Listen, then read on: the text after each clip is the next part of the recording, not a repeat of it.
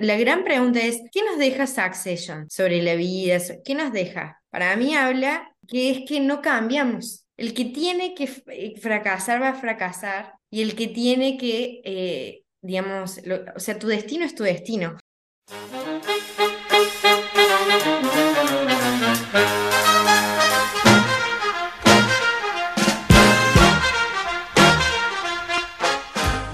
Bueno, bienvenidos a una semana muy importante para la gente que le gustan las series de calidad. Eh, este es otro episodio de Teoría Cinéfila, el podcast de Bendito Spoiler, este sitio colaborativo de distintas provincias, de distintos países, que, que bueno, tenemos la suerte, la ganas y la pasión de hacer eh, hace un tiempito ya. Eh, me acompañan en este episodio varios, varios colaboradores, el fundador también eh, uno de los fundadores del sitio. Así que bueno, vamos a presentarlos, pero antes tengo que decir de qué vamos a hablar en esta horita de podcast y obviamente una de las series eh, del año y una de las series de los últimos años llegó a su fin este domingo. Estamos hablando de Succession, la, serie creada por Jesse Armstrong, que se emitió los domingos a las 10 de la noche en horario argentino y que bueno, nos dejó el shock a todos quienes estamos participando de este podcast y a todos los televidentes de, de, esta serie que si bien no tenía la popularidad de otras como Juego de Tronos o The Last of Us, eh, la verdad que el, el, el, recibimiento fue unánime, ¿no? Eh, la serie terminó muy bien, a pesar de todas las cosas malas que le pasan a los personajes. Entonces, bueno, vamos a desglosar un poquito eso en este episodio. Estamos con Mary Linares, que está desde Córdoba, estamos con Magali Redondo, que está la hermosa Bariloche, Julieta Robledo de Buenos Aires y José Rey desde Estados Unidos. Así que, ¿cómo están chicos? Y bueno, la primera pregunta es, ¿les gustó o no les gustó el final? En mi caso, sí. Y a mí me gustó. Me re gustó, eh, pero bueno, no voy a decirles que me dolió, pero porque en el fondo yo era una romántica. Es como que uno acompañó tantos años, vale, uno que la siguió desde el principio eh, sobre todo creo que los que tuvimos la oportunidad de verla ya, em, Kendall para mí es un personaje que va a seguir en, nuestras, en nuestro recuerdo por el resto de la historia de la televisión, por, porque para mí era Succession él. Eso vengo a lucharla acá. Es decir, todos los personajes, de todos, para mí Kendall siempre fue Siempre creo que el corazón de la tragedia estaba en él. Era lo que lo hacía tan... Entonces, obviamente que el final fue perfecto y no fue traicionero para nada, pero bueno, uno lo había acompañado en tanto que quería verlo, esa sonrisa, que se mantuviera ese, ese dejo de sonrisa que tuve en algún momento del episodio, que se tuviese para siempre, pero bueno, eh, no me quiero explayar, explayar mucho, perdón, pero sí fue un gran final.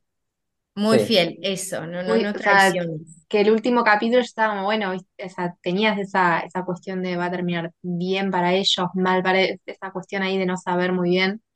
Em, y hasta el último momento fue muy succession, digamos, ¿no? Como que todo se podía dar vuelta en un segundo, eh, que es algo que pasa durante cuatro temporadas, entonces que pase también en el último capítulo, que ahora vamos a hablar más. Eh, ah, me pareció muy fiel, muy marca Succession ahí. Bien. José, ¿qué, qué pensaste? Tu primera impresión del episodio. No, me dolió horriblemente el, final. Eh, yo también soy un poco team, team Kendall en el sentido de que para mí lo lógico, y sigue siendo lo lógico, era que, no narrativamente, narrativamente otra cosa, digo, digamos, sentimentalmente y también un poco, eh, digamos, si yo fuera, si hubiera estado en la mesa eh, votando, yo también hubiera votado a favor de Kendall. Me parece realmente que lo lógico y ahora que Kendall eh, hubiera quedado, pero también entiendo que narrativamente no sería un error, justamente, porque incluso, o sea, yo me sumo a, con, Mary, amo a Kendall, pero mismo, y estoy triste por él, pero al mismo tiempo tengo que estar un poco feliz porque ahora es libre como tal. Eh, estaba esto de que si Kendall quedaba eh, ganador, estaba condenado a convertirse en su padre o quizás peor incluso. Entonces ahora ese final es como, hay una, no sé, no sé, como que, yo no sé si es que los, es algo de la serie o es algo que vi mucho en las redes sociales, pero hay como una, una relación entre Kendall y el mar muy presente en toda la serie y entonces el final es justamente eso como que bueno, como que se va. E, esa parte queda un vacío y, y desaparece como tal en el mar. De resto no sé qué va a pasar. Obviamente, antes de continuar en la escucha, este debate es con spoilers, así que si no lo vieron el capítulo, No, cortan y después nos escuchan. Eh, y también hacer un pequeño resumen, aunque hablar del argumento a veces no es lo más rico. Eh, básicamente, el último episodio define la adquisición, la venta de la empresa a manos de este sueco medio delirante que es Matson, interpretado por, Estela, eh, por Alexander Skarsgård. Eh, y bueno, finalmente eh, en la serie lo que ocurre es que la adquisición se da, el CEO termina siendo alguien externo a la familia, que es Tom Wansman, y la serie termina agridulcemente y, mal en, en, términos, digamos, de objetivos para los hermanos Roy, eh, a su manera, digamos, porque leí por muchos lados que era casi una derrota para todos, pero yo creo que tiene sus matices. No solamente por esto de la libertad que dice José, que, que tiene Kendall, que bueno, no va a, ser, no va a caer en el destino que, que tenía asignado desde los siete años.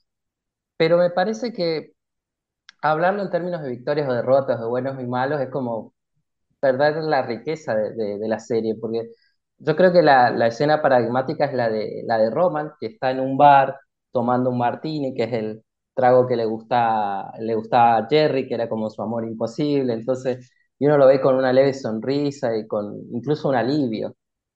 Para, para algunos de estos personajes es como un alivio que termine todo esto. Eh, la serie es muy sabia también porque la empresa, como la conocemos, termina con el último capítulo, digamos. Ya no hay manera o están muy debilitados los Roy como para seguir el legado del padre. Ya quedó en manos ajenas. Entonces, ver que ese alivio, como con la cara hinchada, el pobrecito, tomando much muchas malas decisiones en los últimos capítulos, eh, me gustó, digo, siento que, bueno, dentro de la tristeza de, del capítulo, porque en realidad tiene un tono muy triste el, el trecho final de, del capítulo, eh, me, siento que no fue un mal final del todo para, para estos hermanos. No sé qué piensan ustedes No, de cómo no, recibieron cada uno los, es esta, esta decisión. que, que lo que decís, Leo, en realidad, y como decía José, en realidad ellos, eh, podemos decir que se nota con el pasar del tiempo, porque creo que estábamos todos ahí como, te queda la herida por esto, por acompañarlos en, en esa pasión que ni siquiera eh, capaz en el fondo era lo que querían ser esos CEOs, pero era tanto lo que se le había impuesto esa competencia que uno, eso también tiene el camino de una serie, que uno se sube al caballo de la batalla con el personaje, aunque vos sabes que decís, pero vas a ser un infeliz toda tu vida y, te, y es la maldad pura pero en, en realidad es como decía José, esa, esa escena de Kendall sentado, en realidad que creo que no lo hace saltar al mar ni nada para que quede todavía ese dejo de, del mar que siempre, como dijo José, estuvo presente en toda la temporada.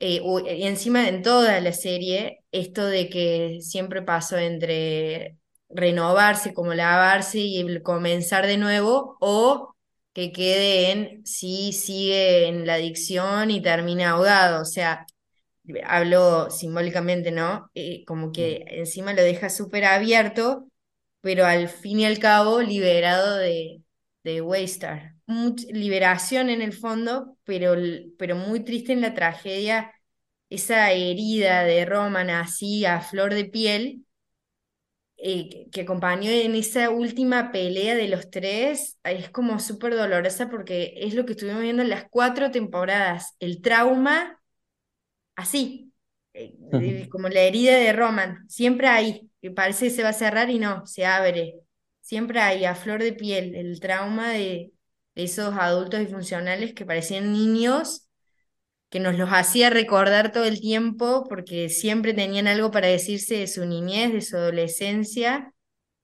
Como que creo que eso hacía que uno diga, ¿por qué me interesa estos empresarios?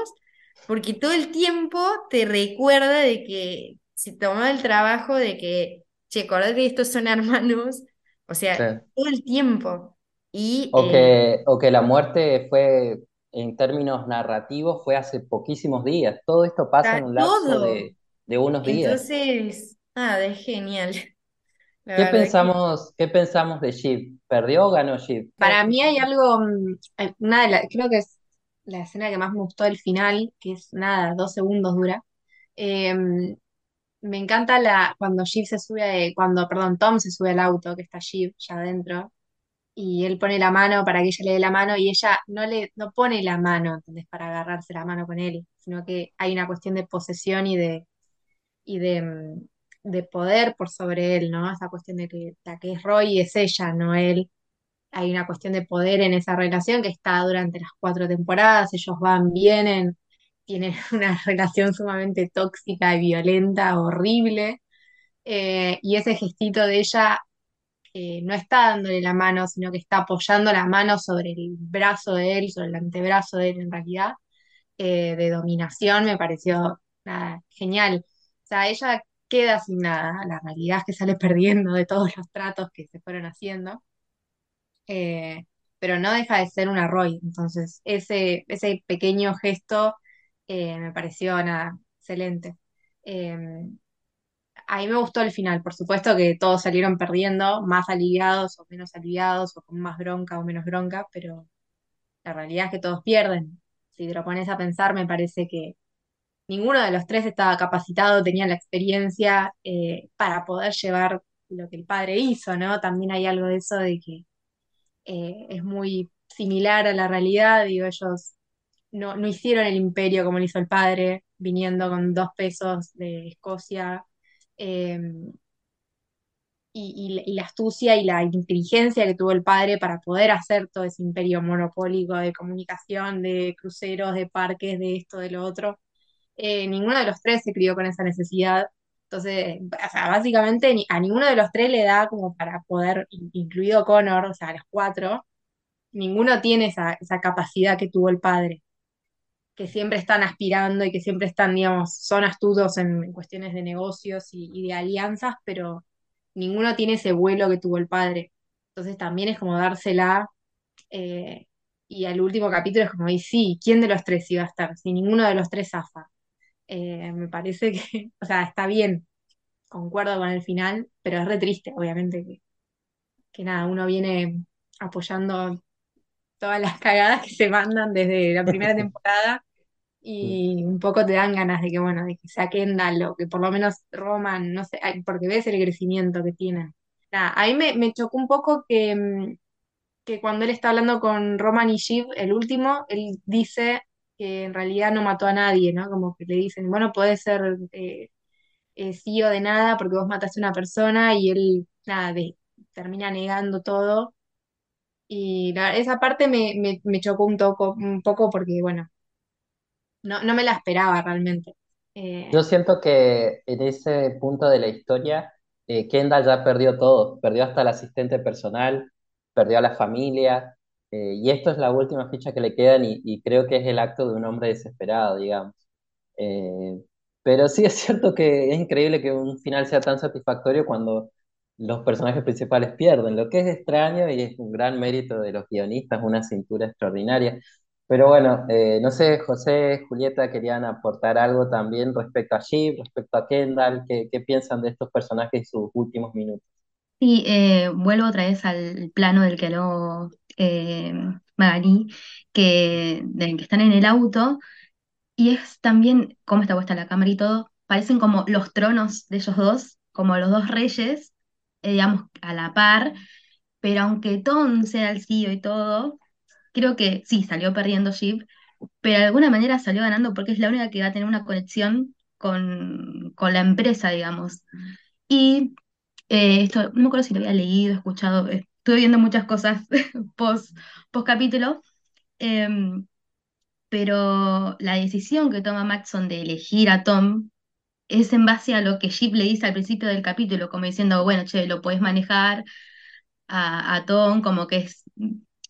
Todo eso surgió después de que Maxon haya visto, ya igual solamente lo tenía pensado, pero la caricatura de Chip manejándolo, entonces él Sí, quería intercambiar ahí hay un ese, esa posición Sí. y dijo, bueno, Tom es el único que puede ser Es- que lo Esa maneje. imagen que la cámara se, se, digamos, se toma el trabajo de que algo se vea, la caricatura, Sí, sí, razón, Juli, hay un foreshadowing ahí como diciendo, Bueno, y obviamente en Twitter sobreanalizan todo. Hay una escena en el sí. funeral donde Matson escucha de fondo de que eh, Tom no va a llegar al funeral porque está laburando. Entonces, Ah, hay verdad, como sí. una idea de que el Sí, vago eso lo explicó el mismo actor en el Sí, podcast eh, oficial. claro. Bueno, y si te pones a pensar y lo haces un paralelo con el primer capítulo de todos, que era el cumpleaños de, de Logan, eh, Kendall deja de trabajar para ir al, al, a su- al cumpleaños del padre y como que Logan le reprocha, che, pero tendrías que estar en la empresa, no hace falta que vengas a ver. Como que es- ese lado mm, humano entre todos, entre, digamos, que tiene eh, Kendall, como que no le gusta tanto al padre. Entonces ahí ves los dos, las dos posiciones de qué es lo que quería Logan. Incluso mm, hay un tema de que, ahora que incluso lo que acaba de decir Juli me pone a pensar, al final realmente el, el verdadero, el verdadero killer es Tom, porque él, o sea, está dispuesto a traicionar, a traicionar al amor de su vida o su esposa, está dispuesto a, a hacer lo que, lo que quiera, está dispuesto a terminar, o sea, no le pesa el hecho de haberle entregado el país a, a los republicanos o al mal, como quieren representar en la serie. Le dicen, Eh, tengo ganas de fuck your wife. Y no se le claro, mueve exacto. un pelo. Es un psycho. es, No es me exacto. jodas. No te dan ganas le de hacer como, ok, no, no, es el más, es el más sincero también, porque cuando en, en la fiesta, cuando Jay le dice, no sé qué, no sé qué están hablando, él dice, mira, tú me gustas, pero me gusta más la ropa. Entonces, o sea, es, me gusta más vestirme bien, me gustan más los objetos. Me parece que incluso es el más sincero, por algo es el provinciano, como se, se le denomina. eh, pero, pero, pero es, esa parte, sí, me puse, por lo que dijo Juli, ahora pienso eso, es cierto, es el verdadero killer. yo vi, yo lo tenía como el principal a, a SEO por, por la cintura que tuvo en el, en en el momento de la muerte de, de Logan. Siento que tuvo un tacto y una manera de manejarse dentro de todo que dije, no, este tipo de, bueno, el personaje es muy hábil, porque vos fíjate, Chuckles the Clown, la, la novia, reacciona como el culo. eh, después los otros, Carly y Frank, están ya pensando en qué va a pasar. Y él termina siendo el nexo entre la familia que no sabe nada y la, el mundo empresarial. Y dije, este tipo eh, la tiene muy clara para el, el escándalo en el que está, digamos. Entonces ahí lo dije, en ese episodio dije, bueno, él puede ser. Y después en otros episodios medio que hay un ida y vuelta y dije, no, no va a ser él. Eh, Sí, pero nos desviaron mucho, ¿no? Pero, Leo, si quieres, yo me acuerdo en nuestro WhatsApp, digamos, de Benditos Digital, acuérdense que Tom va a ir por todo. Lo vamos a buscar. Hay archivos. Claro, sí, sí, sí, probablemente porque ese Lo, lo capítulo me habías sorprendió dicho. mucho. Hay que buscar el tape. Perdón, si alguna vez quieren conseguir trabajo y van a una entrevista, ah, digan exactamente lo que le dijo Tom en la cena a Maxon. El tipo le dice, le habla muy claro, ¿eh? Le dice, yo soy esto, me gusta esto, respeto esto, te voy a ayudar, ta, ta, ta. O sea, el, el tipo hizo lo que hizo. Sí, dijo, voy a reducir costos y voy a generar ganancias. O sea, ni le habló de ningún plano eh, personal o emocional. Él dijo, no, yo trabajo. Eh, y la verdad que, que eso fue, o sea, es un, es un gran triunfo para Tom, digamos. Él es el ganador de Succession, básicamente. quiero volver al tema de Chick, porque para mí, eh, para mí es la villana de la serie, sinceramente. O sea, si nos ponemos con... Es, es- es raro porque ella viene a representar lo que sería el bien en la familia. Porque ella siempre es- ha, ha sido la persona con los mejores ideales, incluso es la persona que, digamos, en el capítulo de las elecciones, como que se, se mostró Democracy. clara, claro, o sea, literalmente, digamos, ella. Si, si voy a hacer negocios es con ella.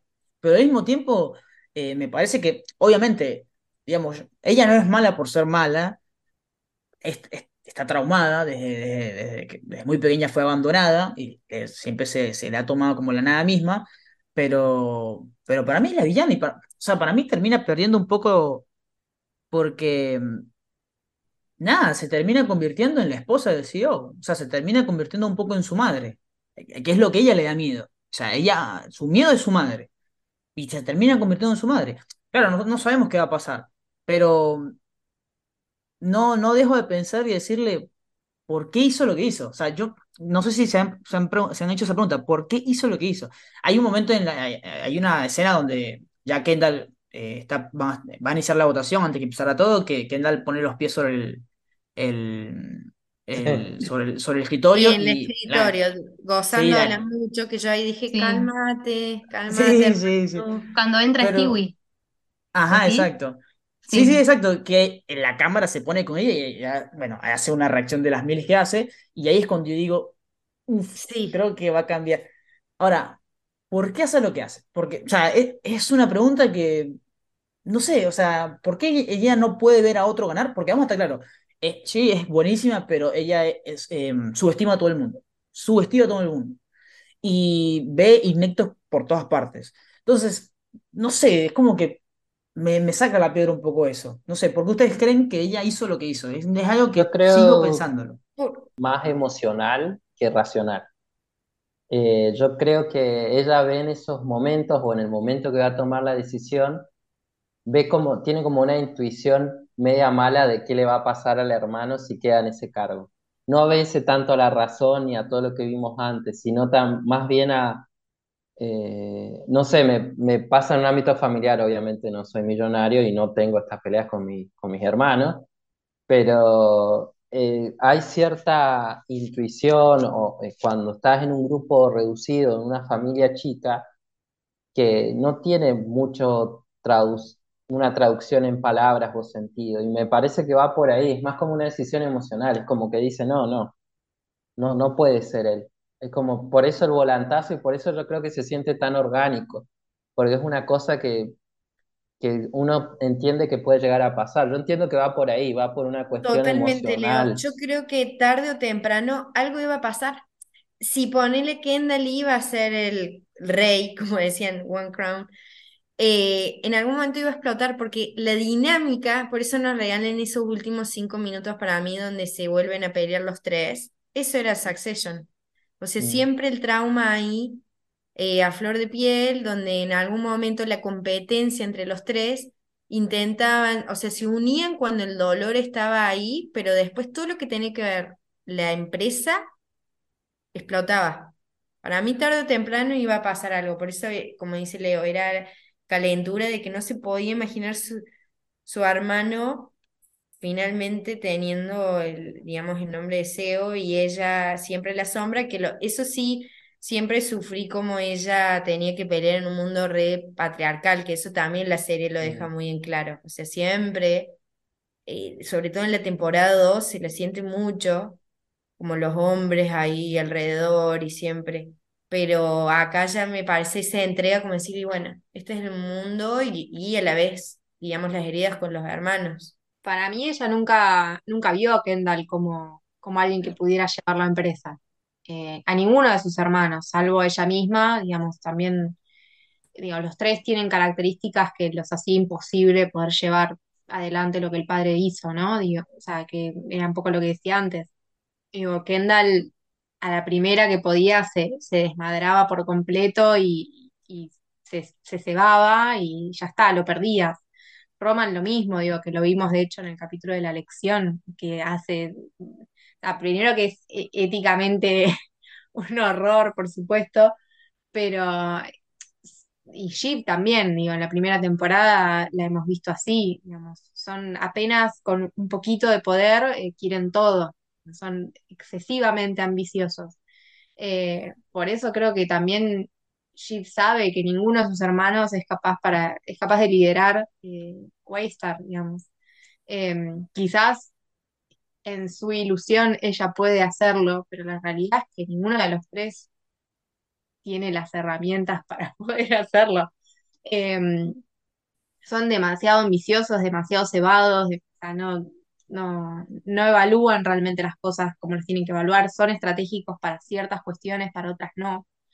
Eh, así que a mí no me sorprendió la decisión de Jeep, sí me sorprendió el, momento, que decís, da, justo ahí, pero mm, pero que el personaje haga eso eh, no me sorprendió, digamos, me pareció algo que, de hecho, Roman cuando tiene que dar su decisión también lo piensa, no es que enseguida dice lo que pactaron, o sea, ellos arreglaron una cosa y, y hasta el último minuto es como que no sabes qué van a hacer. Eh, Claro. aunque sean hermanos y se quieran y, y, digamos, toda la cuestión familiar pase por otro lado, no deja de ser una serie hiper shakespeariana en donde todo el tiempo tienes esas cosas de traiciones familiares.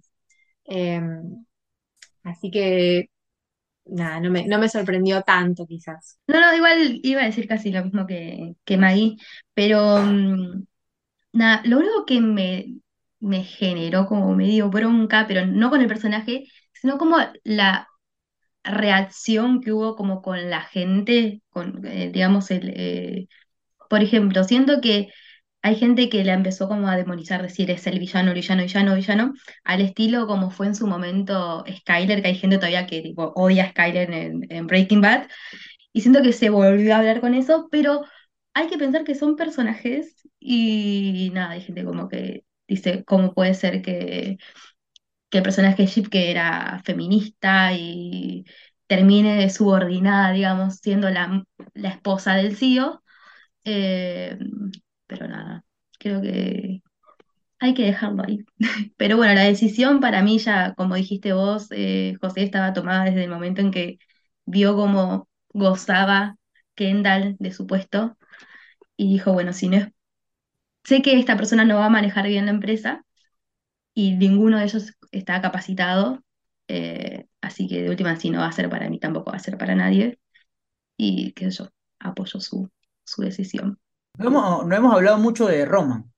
Eh, para mí Roman Mm. es el MVP, el MVP de la temporada por lo menos. La, realmente, eh, porque con Roman yo lo tenía como, o sea, siempre fue importante, pero siempre era como el chiste un poquito, entonces era como, no, no lo tenía tan, tan en serio, como que el papá lo presionaba mucho, como que estaba muy ahí. Y en esta temporada, para mí, la, parte, y termina siendo para mí el más sabio, por, por lo siguiente, o sea, o esta fue el, análisis que yo hice. Em, él tiene mucha capacidad y tiene mucho talento para muchas cosas, pero justamente como siempre ha sido considerado un chiste, o siempre le han dicho que es un chiste, y sus problemas y, e- y X, eh, él tiene como un bozal, entonces como que siempre está presionado, como que nunca puede hablar. Entonces cuando le sueltan el bozal, pasan tres cosas. Eh, la primera es que eh, despide de manera, digamos, porque él dice, lo, quiero hacer y listo, a la gerente esta de entretenimiento importante que es algo de un segundo y como que pareciera que no tiene, no tiene mucha importancia, pero bueno, termina demostrando que él puede hacer lo que quiera porque es el jefe. Luego des- destruye a Jerry y es como, esa fue, es una de las escenas más dolorosas, como que ¿por qué haces eso? Y por último le entrega el país a, bueno, al mal, o sea, al, republicano. Entonces es como, cada vez que él tuvo libertad, hizo, lo, hizo, hizo desastre, o sea, apoyó el mal, digamos. Y él mismo entiende justamente eso. Yo siento que cuando él dice somos una mierda, somos una mierda, es la realidad, yo sé lo que te estoy diciendo, eh, que además viene volviendo en el tiempo algo que viene en las redes, hoy en día las redes nos enseñan todo. En la primera temporada, eh, Logan le dice, la gente inteligente sabe lo que es se lo dice a Roman, la gente inteligente sabe lo que es. Entonces, cuando él dice, somos una mierda, somos una mierda, hay que aceptarlo. Entonces, como que él se vuelve a poner el bozal, prefiere que la gente piense que es un chiste en serio, eh, se, mm, incluso va y se toma la foto cuando tiene que firmar, o sea, hace lo que no quería hacer, pero porque siento que él sabe que él es un peligro. Entonces, eh, Sí, por ese aspecto, Kendall, tal cual. Es cierto lo que decís, José. Le dice, we are bullshit, o sea, como que no somos nada, somos una mierda.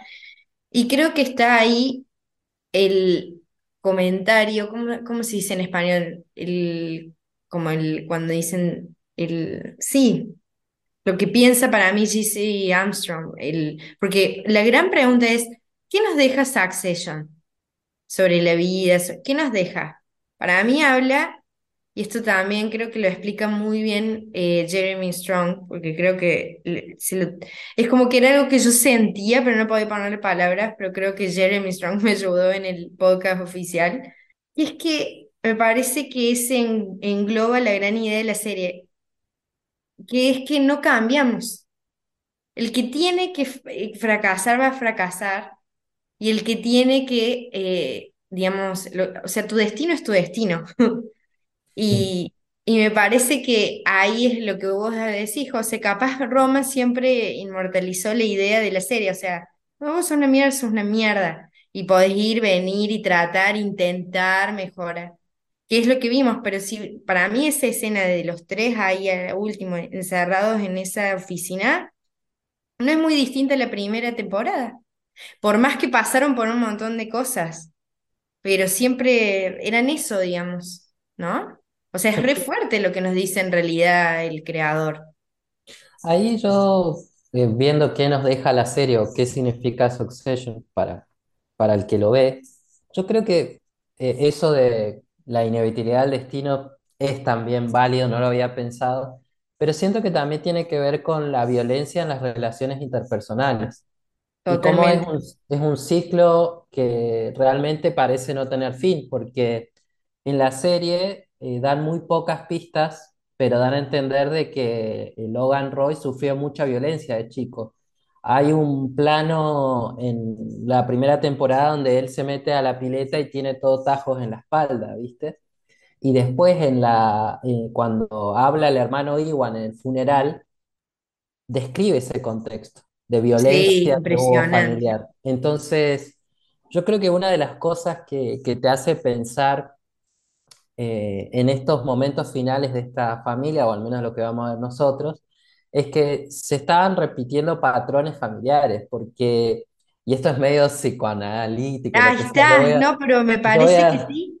yo voy a terapia hace, hace, hace muchos años, entonces, ah, ahí está pasando algo que vos viste que tu viejo hizo, pero en ese momento en que Roman se siente medio mal porque se da cuenta que fracasó, digamos, tuvo su momento y se fracasó, y Kendall lo abraza, llega un momento en que lo abraza y llega un momento en que lo comienza, digamos, a apretujar y a, y a hacerle doler. Entonces yo dije, este va a ser igual de violento que el padre. Me pareció, creo, esa la escena más fuerte de, de todo el capítulo. Por lo menos a mí me quedé Y fue muda. re fuerte. Hasta que te das cuenta de, de, de lo que le está haciendo Kendall, digamos.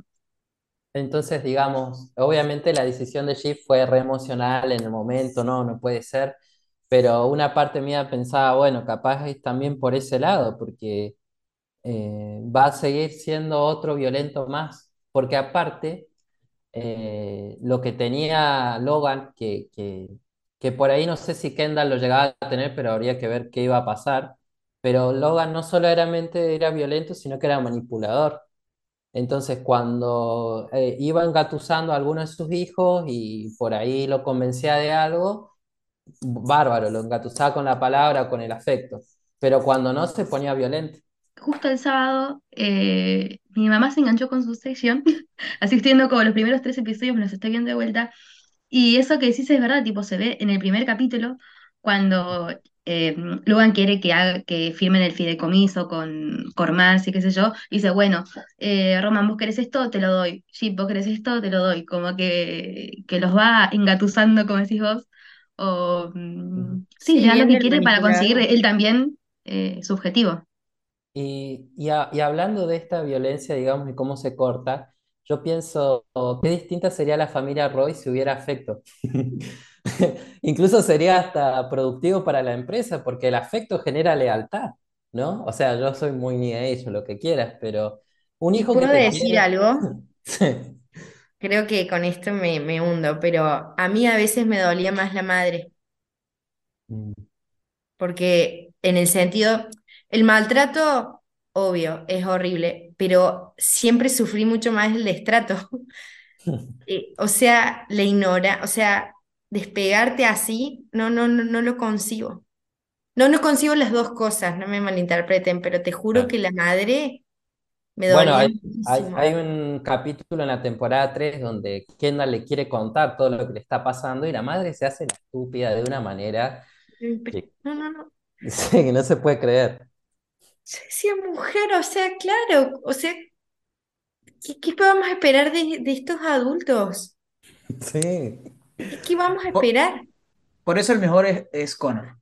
Connor es tranquilo, A mí me Sí, da, dame mi plata, me tiro a jugar un ratito de presidente, es el mejor. O sí. sea, eh, incluso él lo, lo explica. Ni cubrieron la campaña de él. O sea, sus propios hermanos no cubrieron. Fue buenísimo. No, es el mejor. Eh, eh, Hace lo que quiere, se casó con lo que quiere, o sea, eh, y ella también, se me fue el nombre. Ella es una genia. Will Willa. es una Willa, genia, Willa. es una, Mila, ge- es una genia, o Se quedó con la sea, casa de Logan.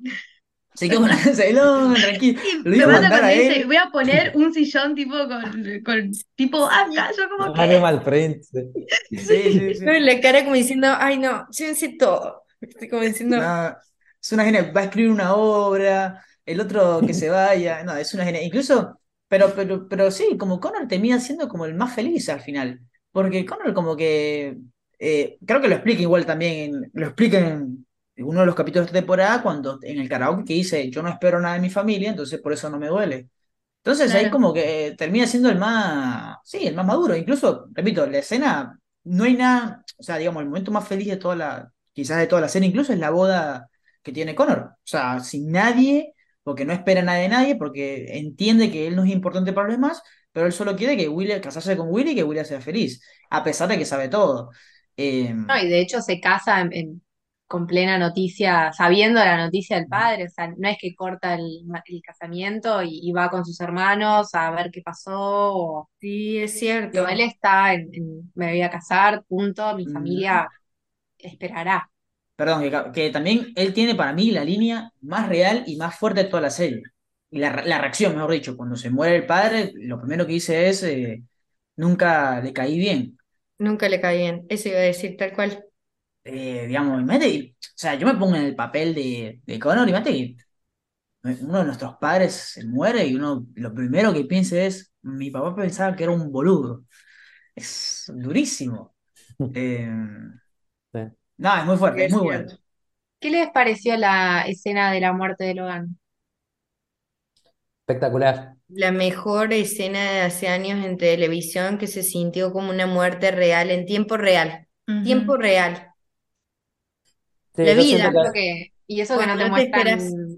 no, no- en ningún momento ves a Logan, o sea, no, no ves a, a Brian Cox muriendo o agonizando, o no ves el cuerpo, no se ve nada.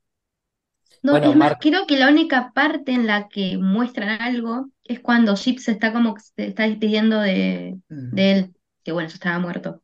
Pero creo que es la única parte que muestran algo de Logan, pero después, nada. Incluso ahí es No, cuando nosotros decimos, ah, en serio está pasando. Es en Porque el resto es, sí. es, es como, no, no Al sé, ¿eh? principio dije, Tom, Julia, o sea, Tom, no podés hacer esa broma. Ay, perdón, cor- no, córtenlo está, eso, eso es muy cordobés. no, está bien, no pasa nada. Bueno, eh, Mark Millot eh, hizo un video muy interesante explicando la escena en Vanity Fair, que está en el canal de Vanity Fair de YouTube, y explica a este director que dirigió Men- de Menú, que es una película que le gusta mucho a uno de nuestros compañeros, eh, Tincho, eh, explica que la escena de Logan no quisieron mostrarla para no perder el foco de la cuestión, que era el enterarse de una muerte a través de un teléfono porque la, la, la Mm, nueva vida en la que vivimos hace que nos enteremos cosas horribles a través del celular. Sí, Es sí, es Entonces, muy bueno ese video. entonces querían tener esa sensación por un lado, entonces no querían enfocarse tanto en el, en el cuerpo, le parecía gratuito. Y al momento de grabar la escena, lo, a Brian Cox lo ponen dos, tres minutos y después ponen un cuerpo de, de silicona y, y le pegan en CGI la, la, la cara. para que obviamente no sea, no esté seis horas tirado en el piso Brian Cox. Mary, está, tú que sabes más, está como molesto, ¿no? Brian, por eso, ¿no? No, bueno, vieron que dijo que cuando se, se enteró ahí, pidió por, dice, pero me van a pagarla en temporada. O sea, él como que obvio, para mí fue una sorpresa, o lo dio a entender que, pero entendió que era lo mejor y que confía mucho en GC, que sabía que era lo que la serie necesitaba y la historia.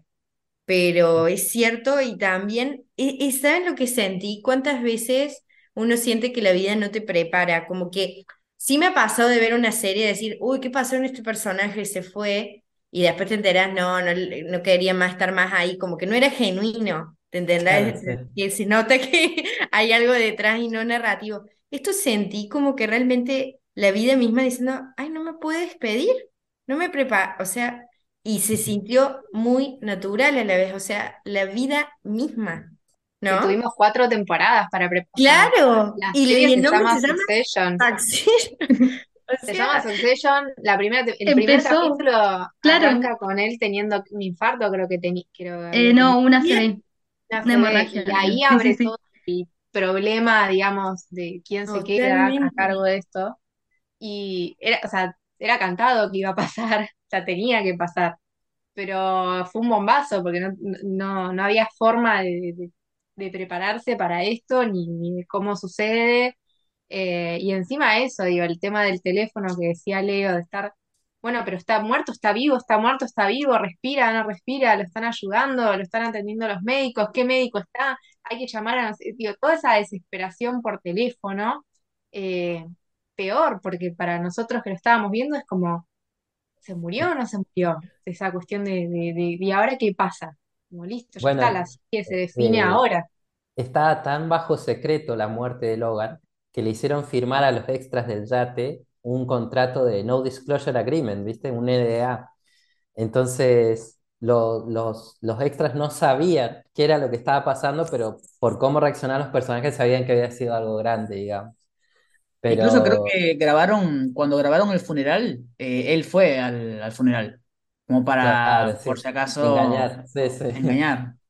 El Bien mejor hecho, es, porque con esto de las redes me tiene muy cansada de enterarte de tantas cosas antes. Así que bien sí. hecho. Bien ahí, equipo de Succession. Es claramente el mejor episodio de la serie, ¿no? Mm, Ese y el Ay, de las no elecciones. sé, el de la elección fue muy bueno, Sí. sí. Ah, de- y de la serie en general. Eh, mm, sí. A ver, te- Yo tengo mi favorito. ¿Cuáles? Ajá, ilumínanos.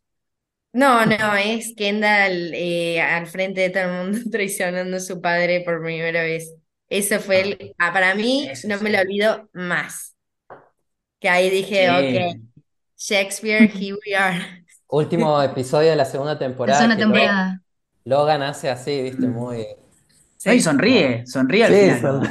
Es genial. Esa, dame. Ese es Ese muy me voy a bueno. quedar para el resto de mi vida. Bueno, yo Ah, empecé a ver la serie por ese capítulo. pero vos, y- Juli, empezaste por ese. Sí, o sea, me acuerdo que era 2019 y todo mi Twitter, la mitad era em, el capítulo final de Succession y em, las elecciones presidenciales de acá, creo que era el debate. Entonces era como una mezcolanza muy rara. Mi Twitter dije, ¿qué es esto? ¿Quién es Kendall? ¿Qué- ¿Por qué traiciona al padre? Y ahí me acuerdo que el- al día siguiente me vi entera la primera temporada. Y ya con la segunda, creo que en menos una semana me la terminé. No, estaba Así pensando en el, el último del anterior, cuando el padre, cuando Logan lo, eh, los traiciona a ellos. Sí. encima se enteran todos lo, de- lo que pasó con, con Kendall. O sea, ese capítulo está en, en Italia, creo que está, después del Mm. la boda de la madre. Claro. Bueno, ese capítulo también fue un llanto controlado de emociones eh, hermoso. Y el de la elección para mí fue una cosa de montaña rusa eh, Sí, es cierto. totalmente poco ético eh, y es y a la vez tiene también todo el componente político, no solo de, de la política en sí, sino de todas las elecciones de vida que hacen y de las decisiones que van tomando, que son todas políticas. Entonces, es imposible, hablando de política puntualmente, no relacionarlo con toda el, el- histeria y, el, y, y cómo los medios de comunicación tratan una cuestión tan sensible como es una elección presidencial en Estados Unidos, eh, lo que los medios de comunicación pueden lograr finalmente. Eh, nada, en definitiva terminan coronando un presidente porque les conviene a ellos para hacer trato. Hay una, hay, el guion ese es excelente cuando el, eh, el presidente nuevo da la, el primer discurso, dice, ¿no? Como, bueno, yo estoy a favor de, eh, los procesos claros, clean, dice, ¿no? Como de limpios, de, de, de esa cosa de, mm, nada, de no ser corrupto, básicamente. Y Kendall lo primero que dice es, con este vamos a poder hacer negocios. Es lo primero que dice. Y es como, y claro, si nada en esa elección fue limpio y el tipo está diciendo que todo en esa elección fue limpio, claramente va a poder hacer negocios con ese tipo que dice una cosa y hace otra. Em, entonces, nada, como que tiene esas cosas así que, nada, supera la realidad muchas veces y, y justo temas de elección en un año electoral en Argentina fue como, listo, ya está. Esto salía justo al mismo para octubre y esto era un caos. Em, pero bueno, sí, el de la elección me re gustó. Tranquilamente podría ser una serie en sí mismo, el mundo político de Succession, porque también es, es muy interesante. Hubo otras temporadas donde fue más fuerte este componente. Yo no me puedo dejar de acordar de la audiencia en el Senado, porque allá en Estados Unidos hacen audiencias públicas del Senado. Es el capítulo más gracioso. O sea, yo veo los clips y me río, las reacciones, lo mal que responden, es como muy delirante ese episodio. Eh, la verdad genial. e- Ese es un punto alto que habla un poquito del contexto de Jesse Armstrong, porque él eh, antes hizo otros proyectos. Hizo Peep Show, que es un show de una serie de comedia muy divertido, que, que aparecía Olivia Colman 2007-2008. Y después hizo una película que se llama The Thick of It, que nunca la vi, pero que fue muy influyente respecto a este tipo de humor.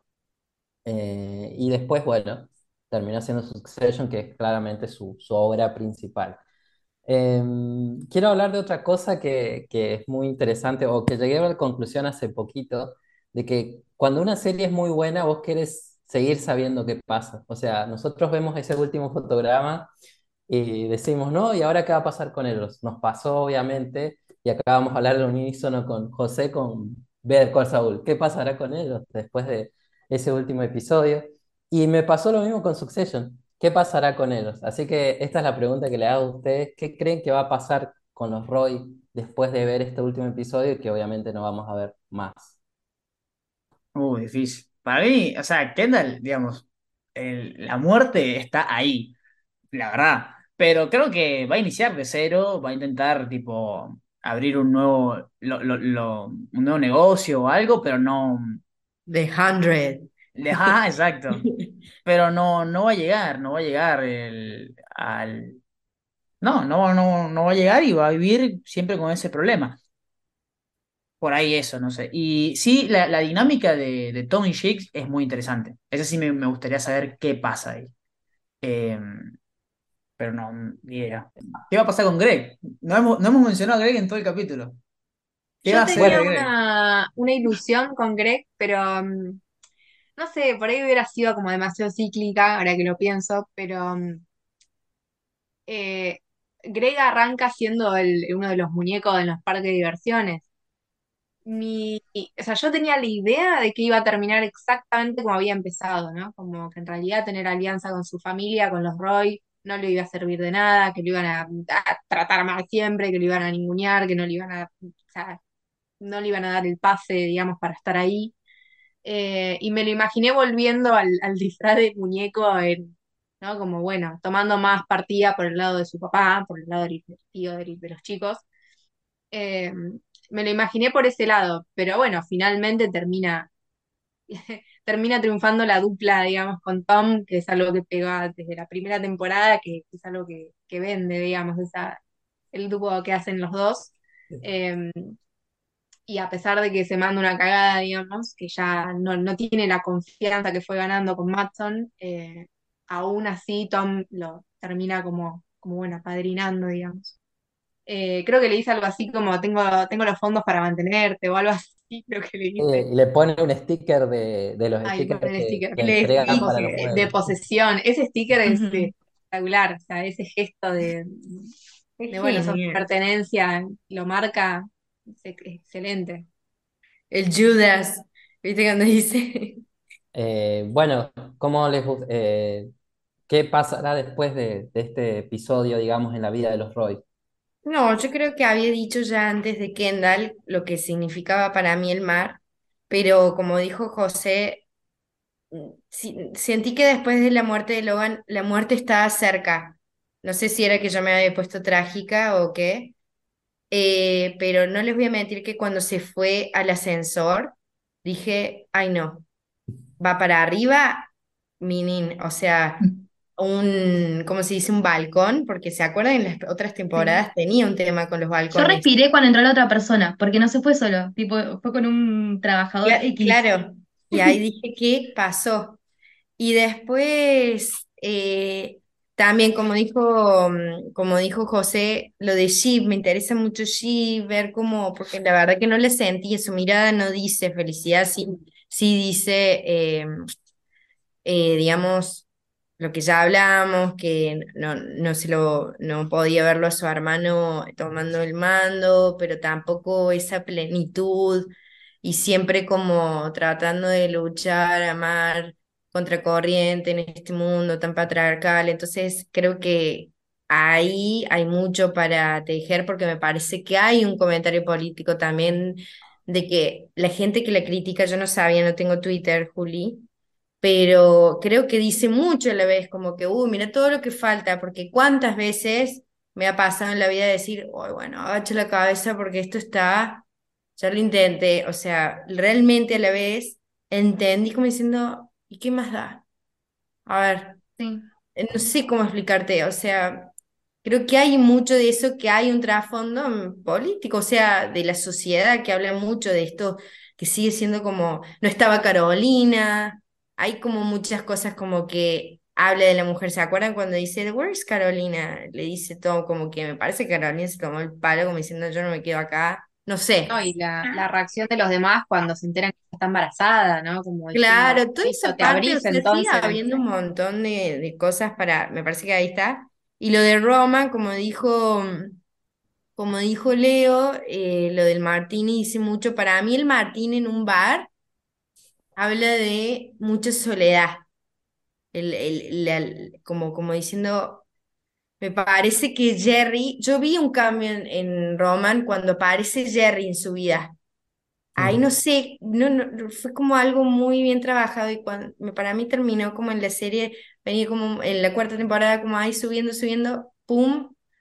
Chao Jerry y que me parece como que esa mujer vino como a guiarlo, no sé, era una eh, relación muy, muy rara, muy edípica, no sé si era la madre con, con, pero me parece que ese Martini inmortaliza la soledad de, de- de- porque el final era el que, no sé, ni siquiera ni una novia le pudimos ver, Mm. no sé, o sea, novia, novia, ¿no? Siempre fueron como huesitos.